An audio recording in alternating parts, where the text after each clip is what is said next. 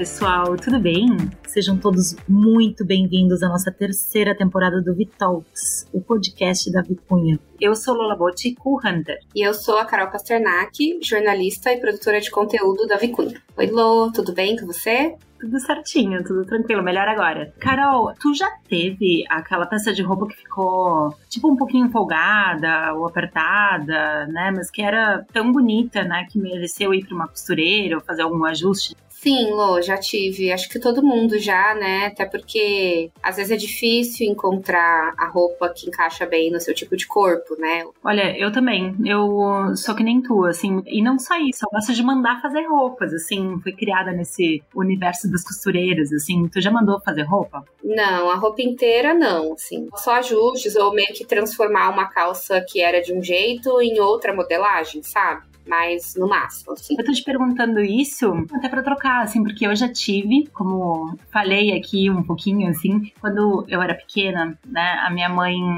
gostava muito de mandar fazer roupas e tal, sob medida para ela, né. Então eu acompanhava ela nas costureiras e pegava os retalhos das costuras e tal, e eu mesma fazia as roupinhas para as minhas bonecas, né? Ah. Foi daí que surgiu o meu desejo até de começar a fazer moda, porque eu pegava aqueles retalhos, fazia uns, uns desenhos, tipo, uns croquis, né? Digamos, uhum. e mandava fazer. E aí disso, de ver a minha mãe fazendo, e de até ter um vínculo, assim, com as costureiras e tudo mais, começou a me dar vontade também, né? De fazer roupas para mim. Então, eu já fiz e faço até hoje, né? Gosto muito de mandar fazer umas roupitas mas eu tô perguntando tudo isso né, porque hoje a gente vai falar justamente sobre moda sob medida, que é um mercado, assim, que é um nicho que vem crescendo, né, e atraindo muita gente. Ele, na verdade, nunca deixou de existir, mas agora parece que tá voltando mais ao holofote. Uhum. Sim, sim. Ah, Lô, tô muito ansiosa para falar sobre isso. Não tenho todas essas experiências como você, mas eu acho muito legal. Mas antes de entrar no assunto, quero convidar quem tá ouvindo a gente para interagir com a gente nas redes sociais. Pode ser sugerindo temas ou comentando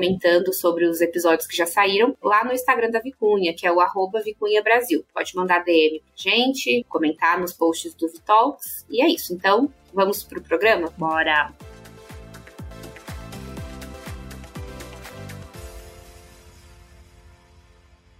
Bom, a indústria de vestuário movimentou só no ano passado mais de um trilhão e meio de dólares. Isso representa 1,7% do PIB global. Esses números né, são bem animadores, né? Mas infelizmente nem tudo são flores. Algumas coisas como uso de mão de obra em condições análogas à escravidão, ou poluição do meio ambiente, né? São algumas verdades inconvenientes, digamos assim, sobre o mundo da moda. E não é de hoje também, né, que essa realidade chocante faz muita gente trabalhar pela mudança. Lá nos anos 90 começou a surgir um movimento que ganhou força e que nos anos 2000 ganhou um nome, o slow fashion. Bom, a ideia é uma contraposição ao fast fashion, a obsolescência programada, a moda descartável, que leva um norte-americano médio a comprar uma nova peça de roupa a cada cinco dias. No slow fashion, o que se busca é a construção de uma cadeia de produção sustentável e responsável também. Então, não só ter um baixo impacto ambiental,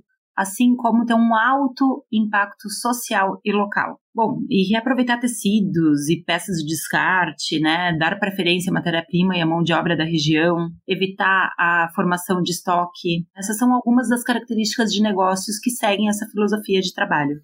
E é aí que a gente chega no assunto do programa de hoje. Porque nesse movimento, o consumidor de moda começou a entender e valorizar marcas que se dizem mais slow fashion. Até porque o visual é apenas um dos componentes da moda. É o discurso por trás do visual é o que realmente importa. Então essas práticas responsáveis de quem produz são cada vez mais apreciadas, incentivadas e exigidas pelos clientes. E um dos elementos desse movimento, no lado do consumidor, foi valorizar ainda mais o mercado de moda sob medida. Pois é, Carol, o prêt-à-porter, né, o look pronto para usar, que a gente se acostumou a comprar nas lojas, é uma coisa relativamente nova. Apesar dele ter surgido ainda no século XIX, a venda de roupas padronizadas e produzidas em escala só ganhou mesmo espaço depois da Segunda Guerra Mundial. E se tu perguntar para os teus avós, né, se a gente perguntar para as pessoas mais velhas, né, é muito provável que eles tenham vivido uma realidade diferente, onde as próprias pessoas faziam suas roupas ou mandavam fazer em uma costureira. Eu não imaginava que era assim tão recente, digamos assim, né? E essa tendência parece ter voltado. e acho que ela tem tudo a ver com o movimento slow fashion. A moda sob medida reduz o descarte e praticamente elimina a chance de você comprar alguma coisa que você não vai usar. É, além disso, uma coisa que atrai muito é o fator da exclusividade. A tua roupa vai ter a tua cara. Aliás, essa alternativa também é uma resposta para outros problemas do mercado de moda. Entre eles, o de que a padronização da produção em série ignora a pluralidade de corpos, modelos plus size ou muitos outros, muito baixos, muito altos. Enfim, a moda sob medida é inclusiva nesse aspecto.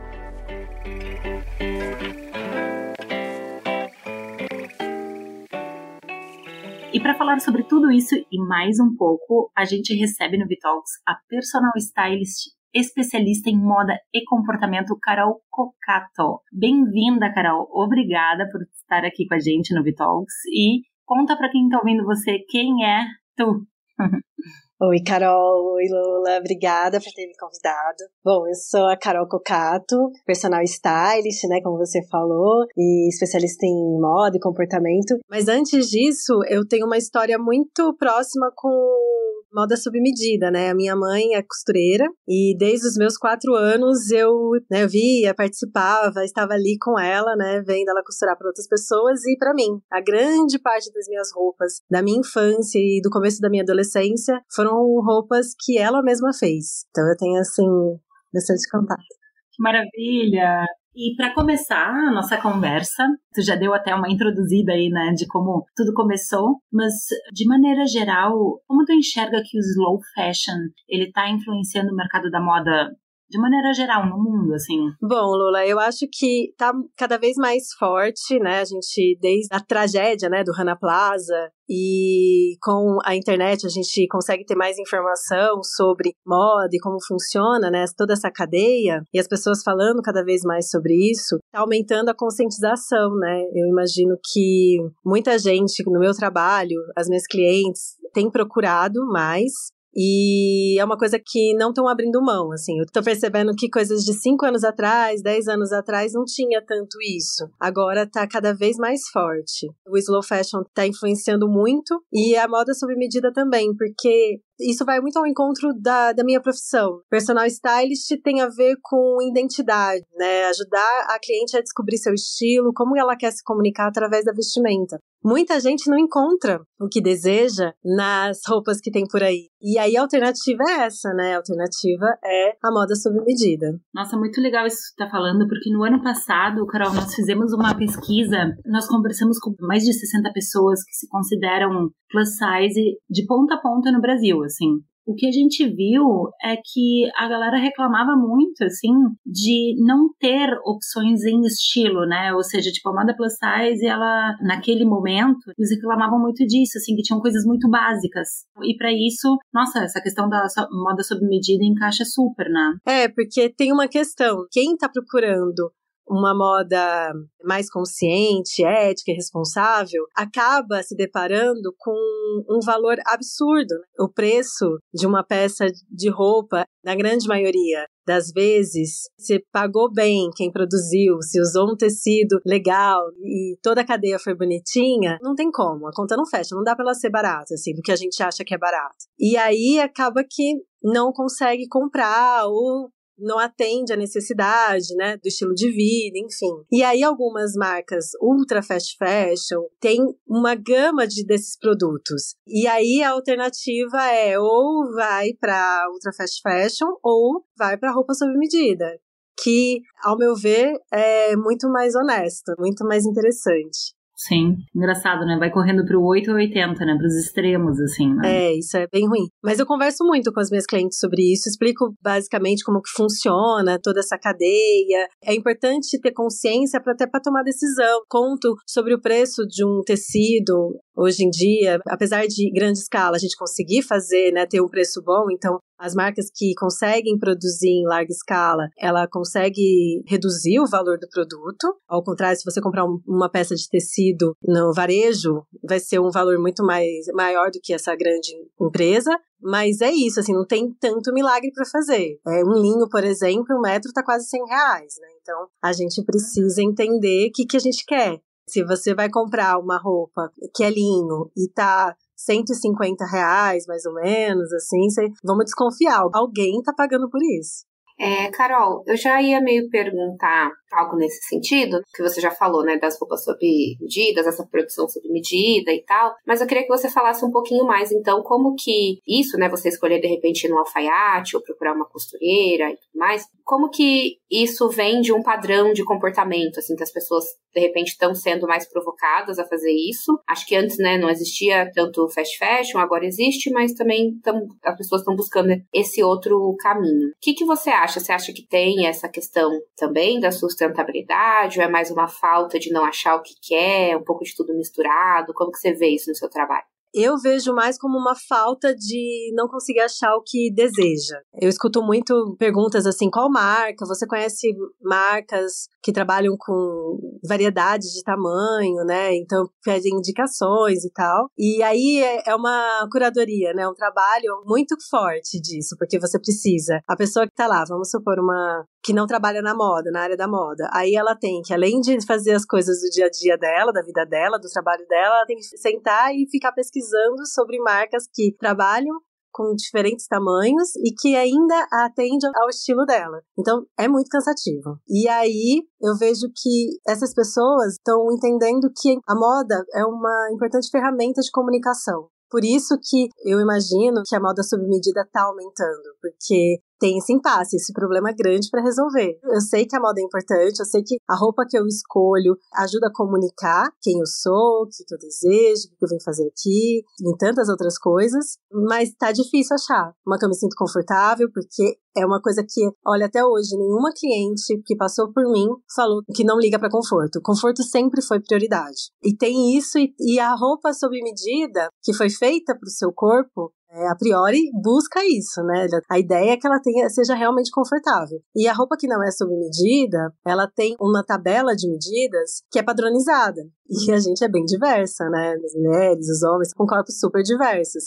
É impossível você acertar exatamente um tamanho no seguindo um padrão de tabela de medida. E aí que vem a falta de conforto, é difícil ficar o dia inteiro. Então, acho que tem muito a ver com isso, de não abrir mão do conforto e querer estar bem vestida, atendendo a sua individualidade, sua identidade e seu gosto pessoal. Ah, Carol, interessante. E você falando tudo isso, lembrei até da história da Dodge Alfaiataria, que o, o Juba participou aqui de um Vitalks com a gente, alguns episódios passados, comentando isso, que ele sempre foi muito alto e tinha essa dificuldade de achar roupas que servissem nele e tal. E aí ele foi fazer a própria marca. Assim, não todos nós vamos fazer nossa própria marca, né? Acho que a gente não conseguir, mas acho que a gente vai vendo essas deficiências e vamos tentando preenchê-las de alguma forma, talvez. Isso. E a gente vê então que existe essa tendência, esse consumidor mais consciente, as pessoas buscando por uma representatividade maior, as pessoas querendo também explorar a moda, querendo se manifestar através da moda, assim. Mas tu acha que essa coisa do sob medida é quase um luxo, assim, né? Ela é para ainda ela não é para muitos. Tu acha que é uma tendência que ela vai permanecer? Tu acha que isso vai crescer ou tu acha que é alguma coisa passageira? Eu acho que ela tende a crescer a passos lentos. Tem o custo, tem um trabalho ali de mão de obra. E na roupa sob medida precisa de um pouco de paciência, pela configuração da coisa. Mas o resultado é muito interessante. Então eu acredito que é, a partir do momento que as pessoas começam a usar né, mais desse serviço, elas vão começar a priorizar. Eu imagino que vai ser aos poucos, mas isso tende a crescer cada vez mais. Bom, Carol, queria mudar um pouquinho de assunto, não muito, né, mas ir mais para essa parte prática sobre esse universo. Como que, né, a gente começa, se a gente quer fazer uma roupa assim sob medida e tal, o que, que a gente teria que procurar? E quais são vantagens e, de repente, coisas que a gente tem que tomar cuidado aí ao entrar nesse mundo? São várias coisas, assim, que eu acho que é importante a gente levar em consideração. É importante a gente pensar no que essa pessoa, esse ateliê de roupa sob medida, ou essa costureira que faz os ajustes das nossas peças, mas ela também faz algumas peças, ela consegue oferecer. Acho que é importante a gente imaginar isso, porque para fazer uma roupa, a gente precisa necessariamente de uma mão de obra. Não é um produto que não dá para ser manufaturado. E é uma engenharia louca, muitas especificidades, muitos detalhes.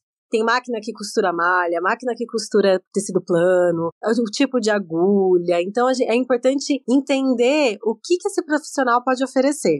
Isso acho que é um ponto de partida, assim. Então, vou dar um exemplo da minha mãe. Minha mãe, ela não se especializou em alfaiataria. Ela fazia o beabá. Alguém pediu alguma coisa, uma calça com bolso faca. Calça por exemplo, eu sempre ouvi ela falando que era muito difícil de fazer, né? Muito difícil. Ela respondia: Não, isso aqui eu, eu consigo fazer ajuste. Calça do zero não vou conseguir fazer, não vou te entregar uma de qualidade. Eu acho que é importante a gente saber e entender isso. O que, que cada um, cada profissional pode entregar. E buscar, se é uma peça de alfaiataria que tem uma especificidade bem complexa para fazer, é importante procurar quem é especialista nisso. E aí o custo também, obviamente, a pessoa se especializou, né? É um custo maior. Mas eu, eu sou super a favor porque é um custo justo. A pessoa, é o que ela faz da vida, é um serviço especializado, sob medida, e foi feito. A vantagem é essa, né? O, o ideal é que dure por muito tempo. Imagina uma peça que foi feita para você. A ideia é que ela dure anos. Né? É um produto que ele tem uma longa vida e isso é um dos pilares da sustentabilidade, né, da moda slow fashion. Enfim, então acho que essa vantagem é muito grande e o que você perguntou sobre os perigos de comprar uma roupa sob medida. Enfim, eu acho que é esse. De às vezes escolher alguém que não vai conseguir entregar uma peça super complexa. Até estava conversando com a minha mãe antes de entrar, né, na conversa com vocês. Ela mora em Varginha. Eu falei, mãe, então, vou falar sobre isso. Aí eu perguntei, mãe, qual que é um, uma coisa que pode ser negativa? Ela falou, filha, não tem. Eu acho que não, sabe? Eu acho que é bem São só coisas positivas, assim, da roupa sob medida. Ah, massa. E também acho que carrega uma super história, vai carregando a nossa história ali na roupa. Isso faz completamente parte da nossa personalidade, como a gente se expressa, né? Então acho que é muito valioso. Então, você sabe que eu estudei, eu fiz uma pós-graduação em neurociência e comportamento. E eu estudei sobre tomada de decisão da escolha da vestimenta. Qual que é a diferença entre você deixar uma peça guardada no guarda-roupa sem usar e aquela que você gosta de usar muitas vezes? Isso são fatores emocionais o que essa peça carrega de emoção para você, de emoção positiva você vai usar mais vezes. Então pensa numa peça que tem uma história, que você escolheu o tecido, a cor, que teve todo esse trabalho, né, de ser feita para você. E quando você usa, você recebe elogios, isso tudo vai registrando na memória e aí a gente tende a usar mais, a ficar mais satisfeita, né, quando tá com essa roupa. Nossa, com certeza. No meu histórico, assim, eu só tenho também essa coisa das memórias. Assim, quando a gente mandava fazer alguma roupa para algum evento, alguma coisa, tinha todo aquele pré, né, de programar a ida a algum lugar, alguma festa. Então, parece que tu vive mais, o próprio momento, assim. Pode ser muito bonito também, nesse sentido. Eu concordo, a gente não fica banalizando. Mudou muito, e essa questão, assim, a gente conversar, como você falou no começo, com os nossos avós, para saber como que era. Eu lembro da minha avó falando que tinha a roupa de domingo, a roupa do dia a dia, e a roupa de domingo era aquela roupa que era tinha mais complexidade, enfim, e as roupas duravam mais, mas duravam mais porque eu acho que imagino que tinham mais cuidado também. Né? Outra coisa que a minha mãe sempre me falou, ela sempre prefere, né, uma roupa sob medida, porque usar uma roupa bem feita, você consegue usá-la do avesso. De tão bonito que foi essa, essa construção. Quando uma roupa é bem feita, ela também dura mais. Isso é importante dizer. Frequentemente, você pega, com muito como a gente pegar algumas peças de roupa, que são principalmente dessas fast fashion, que a costura tá torta, que a construção não tem um encontro entre as listras. Tudo que faz parte do caimento desse tecido, dessa peça, que ajuda a você se sentir bem. Que o caimento faz toda a diferença na hora de escolher uma peça que vai ficar bem em você. Por isso que a roupa sob medida é tão importante, porque ela foi feita para cair bem no seu corpo. Eu acho que é super importante a gente pensar desse lado também. Ô, Carol, deixa eu te aproveitar, então, sobre a questão, tu tá falando, né, caimento, uma modelagem que se adapte ao corpo, que a pessoa quer. Em relação a tecidos, assim, como é que tu enxergas essa parte? A gente tá falando até aqui muito do ato, né, da costura, da modelagem, da relação entre a cliente, a costureira, né, o design, designer, alfaiate, enfim. Mas e os tecidos, assim, como tu enxerga os tecidos entrando nessa cena? Existem melhores ou piores tecidos para se trabalhar em moda sob medida? Tu falou até, explorou um pouquinho sobre o linho. Queria saber um pouco da tua visão, assim, nesse sentido? Eu acho que não existe tecido bom ou ruim. Eu acho que existe tecido que foi feito para ter uma funcionalidade e do que, que você deseja. Cada tecido cumpre uma função. Então, por exemplo, um tecido que você quer que seja mais fluido, ele precisa ser leve. E aí você não consegue construir isso com tecido super pesado mas tem tanta especificidade na hora da escolha do tecido que precisa realmente, quem é leigo, da conversa com esse ateliê de costura sob medida, de roupa sob medida, a conversa com a costureira, costureira de confiança, porque ela que vai conseguir te falar qual é o melhor tecido para aquilo que você deseja. O que é importante que eu sempre falo de algumas ressalvas é alguns tecidos com muito poliéster que são excelentes, assim, cumprem sua função ali mas tem algumas especificidades. Algumas máquinas de costura não costuram esses tecidos muito bem. É importante verificar se a pessoa que vai fazer essa peça tem as ferramentas necessárias para fazê-la. Tem tecidos até que você precisa fazer um estudo de qual agulha usar. Porque tem isso, não é só a máquina, é o tipo de agulha, a linha, enfim, é, são muitas coisas que essa profissional, ela tem tudo para te ajudar. Com certeza, né? Isso de não ter tecido bom ou ruim é muito, muito real. Agora vou, vou, fazer um link também com a minha história, né? Isso que eu cresci, naquela historinha que contei no início. E aí depois eu parei um pouco, assim, de mandar fazer roupas e tal. E agora nos últimos anos isso tem voltado. Eu vejo, assim, também que tem voltado muito por uma questão econômica no sentido de dar o meu dinheiro para uma costureira, para uma designer, né, para uma coisa tipo, eu sei para onde está indo o meu dinheiro, né? Eu tô dando meu dinheiro direto para aquela pessoa, assim, né? E, e, com isso alimentando, incentivando os pequenos produtores, né, os pequenos designers. E aí eu comecei a pensar muito nisso em tecidos, assim, no sentido de hum, vou também fazer um ativismo, assim, em relação aos tecidos. Não é porque eu trabalho na Vicunha, tá, gente? Mas usar os tecidos, por exemplo, de Vicunha, que são produzidos no Brasil, né? Ou se não, outros tecidos que eu saiba a origem deles. Eu acho que isso também, na minha visão, no caso, assim, acaba complementando um pouco esse combo do slow fashion e do moda sob medida, assim, também. Tu te liga nisso, assim, muitas vezes, da onde vem o teu tecido ou não? Super importante. A matéria-prima daquilo que você vai vestir no seu corpo é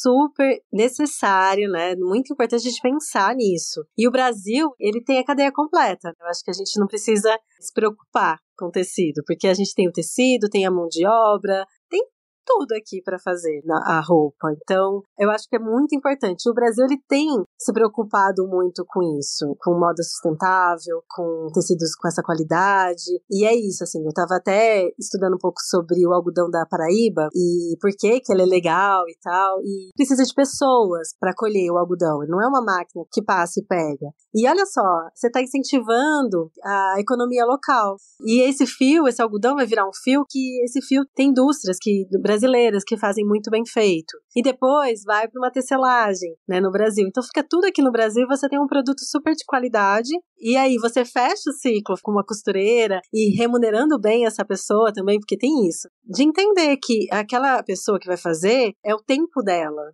como tudo é sistêmico, se a gente está ali pensando nisso e contribuindo com isso, vai todo mundo ganhar. Então não é uma coisa que fica na, concentrado na mão de grandes produtores. Bom, Carol, falando um pouco assim agora de mais comportamento. A gente sabe que também esse autoconsumo que acontece hoje também é muito provocado pela nossa geração, tá muito acelerada, às vezes muito ansiosa, essa rápida oferta de coisas, né? Oferta de coisas muito rápidas. E aí a gente tá falando agora sobre essa coisa de você comprar o tecido, pedir a peça, esperar ficar pronta. É quase um contraponto de dois mundos, assim. Você acha que essa nova geração, que até tá muito influenciada com isso pelo TikTok e tudo mais, ela pode realmente aderir a isso, continuar, levar para outras, para as próximas gerações? É uma pergunta bem complicada, porque eu tenho percebido é uma ambiguidade, assim, dessa nova geração. Porque ao mesmo tempo que a geração que mais fala de sustentabilidade, tem todo um discurso, né, na ponta da língua sobre isso, sobre ter consciência, é a geração que mais consome nas ultra fast fashion. E aí a gente fica sem entender o que, que vai, o que, que tá rolando, né? Mas eu acho que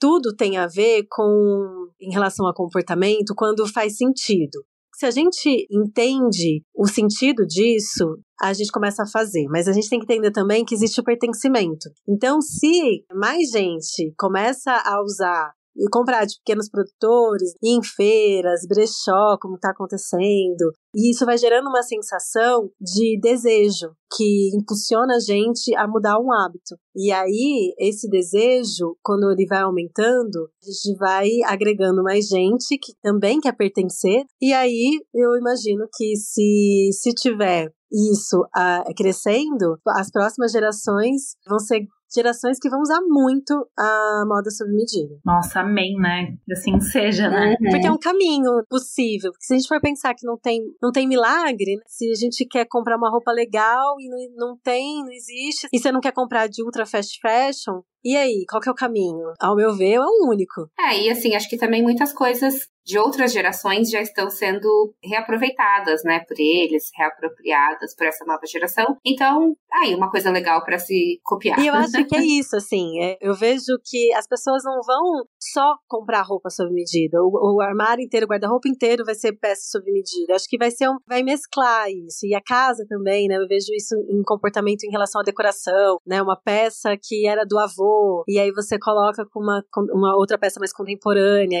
Então, acho que o guarda-roupa, imagino que vai ser construído assim. É demais.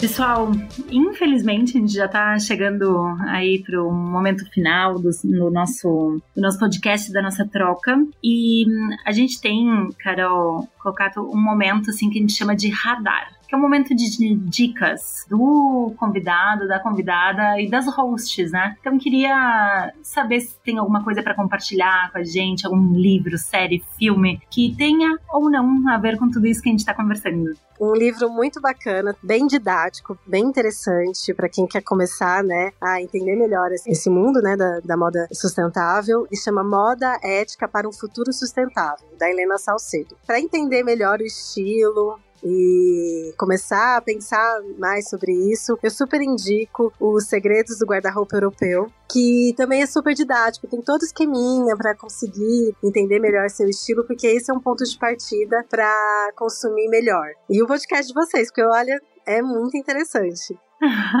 Arrasou, arrasou, que ótimo. Obrigada. Nossa, já dei aqui um Google nas suas dicas, já tá aqui na minha, no meu carrinho de compras da Amazon.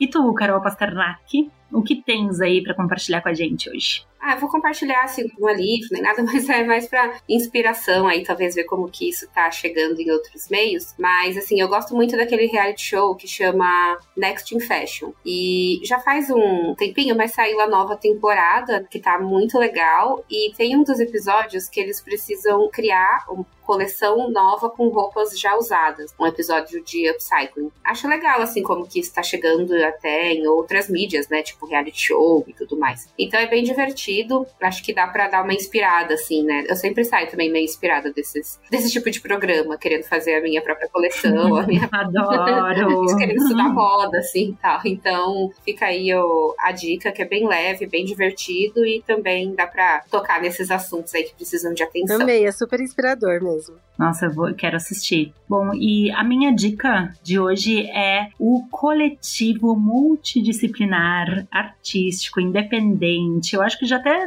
falei delas aqui, mas eu volto a dar a dica porque eu acho que tem tudo a ver com quem a gente está conversando, que é o Ateliê Vivo. É um laboratório, é um coletivo, é uma biblioteca de modelagem. O coletivo fica hum, perto da Estação da Luz. São várias garotas aí que comandam, é uma coisa bem híbrida, bem hum, não muito classificável.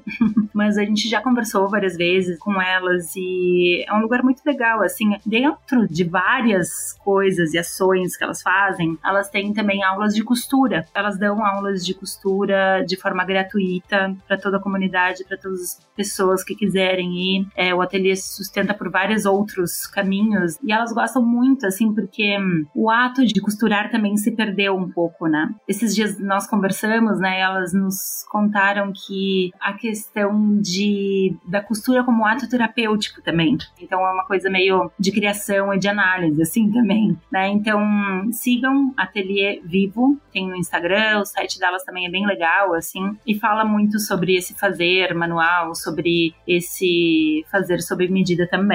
Eu amei. Eu queria falar uma, mais uma coisinha, posso? Pode, super. Você falou, Lola, do desse ateliê, que eu acho maravilhoso, e, e é isso, tem, uma, tem alguns estilistas, né, que disponibilizam o molde de algumas peças, então você consegue fazer, né, a cópia. Esse ofício tá desaparecendo, assim, né, tem tido menos pessoas interessadas e tal em, em, ser costureira, em ter um ateliê, enfim. E eu participo de, da Semana Criativa de Tiradentes. Vocês já ouviram falar? Não, nunca. A Simone Quintas, né, e o Júnior. E eles fizeram esse projeto, já tá no quinto ano, se eu não me engano. E a ideia é levar designers para junto com designers do Brasil todo para trabalhar com artesãos de Tiradentes, construir, né, uma coleção nova ali. E o que motiva é justamente isso, né? É mostrar que o que eles fazem é muito interessante, é muito rico. Coisas com pedra sabão, com madeira, com bordado, tem muito bordado. Tem várias lojas aqui em São Paulo que vendem né, esses produtos. Aumentou o interesse das filhas desses artesãos em seguir esse ofício, porque vê sentido nisso, gostam. Então é isso, assim. Ah, é bacana, vamos acompanhar. Obrigada pela dica, Carol. Eba. Bom, Carol, nós, né, esperamos que tu tenha gostado aqui do nosso Vitalks. Pra gente foi uma honra de ter. Fica à vontade, então, para usar esse espaço agora, fazer tuas considerações finais. Se tu quiser deixar uma mensagem para os nossos ouvintes, pra gente, a gente vai amar. Gente, eu amei, assim, eu amo falar sobre moda, eu amo falar sobre moda sustentável, possibilidades, tudo que envolve isso, porque isso tem muito a ver com comportamento, né? Então eu acho muito importante a gente conversar conversar mais sobre isso. E muito obrigada pelo convite. Quem quiser me seguir é carolcocato, eu tô só no Instagram. E eu acho que o caminho pra gente pensar uma moda mais ética e consciente é autoconhecimento mesmo. Então, se a gente se autoconhece melhor, a gente consegue fazer melhores escolhas, inclusive apoiar a roupa sob medida. Bom, e assim a gente chega a mais um, a um final do Vitalks. Obrigada aí para quem nos ouviu até aqui. Comenta o que você achou desse episódio. Se tiverem dúvidas pra gente, pra Carol, nos mandem, que a gente vai ficar muito feliz em responder. Isso mesmo, pessoal. E se algum de vocês se interessou bastante por essa conversa sobre sustentabilidade, vocês também vão gostar do nosso segundo episódio da segunda temporada, que se chama Moda e Sustentabilidade: Uma ligação forçada ou uma amizade benéfica? E se você gostou desse episódio, episódio também, avalie a gente com cinco estrelinhas e não esqueçam de seguir o nosso podcast onde vocês estiverem nos ouvindo para sempre saber quando o próximo episódio vai ao ar. Obrigada, um beijo e até mais. Até a próxima, pessoal. Beijo, tchau, tchau.